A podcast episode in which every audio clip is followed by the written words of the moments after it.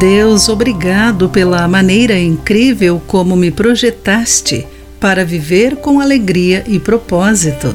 Olá, querido amigo do Pão Diário, que bom que você está aí para acompanhar a nossa mensagem de esperança e encorajamento do dia. Hoje vou ler o texto de Mônica LaRose com o título Pequeno, mas Poderoso.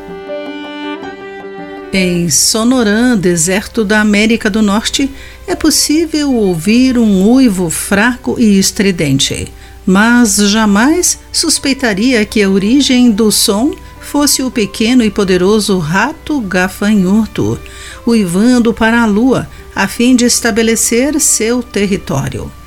Esse roedor único, apelidado de rato lobisomem, é carnívoro ataca criaturas com as quais poucos ousariam mexer, como o escorpião.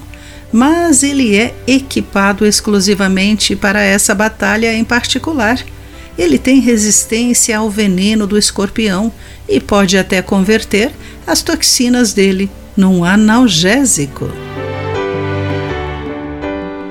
Há algo inspirador na forma como esse resiliente ratinho parece ser feito sob medida para sobreviver e até mesmo prosperar nesse ambiente hostil. Como Paulo explica em Efésios capítulo 2, versículo 10, esse tipo de habilidade caracteriza os desígnios de Deus para seu povo também. Cada um de nós é obra-prima de Deus, em Jesus, equipado de forma única para contribuir para o seu reino. Não importa o que Deus lhe concedeu, você tem muito a oferecer. Ao aceitar com confiança quem o Senhor o fez ser, você será uma testemunha viva de esperança e alegria da vida nele. Portanto, ao enfrentar o que quer que pareça mais ameaçador em sua vida, tenha coragem. Você pode se sentir pequeno, mas por meio dos dons e da capacitação do Espírito, Deus pode usá-lo para fazer grandes coisas.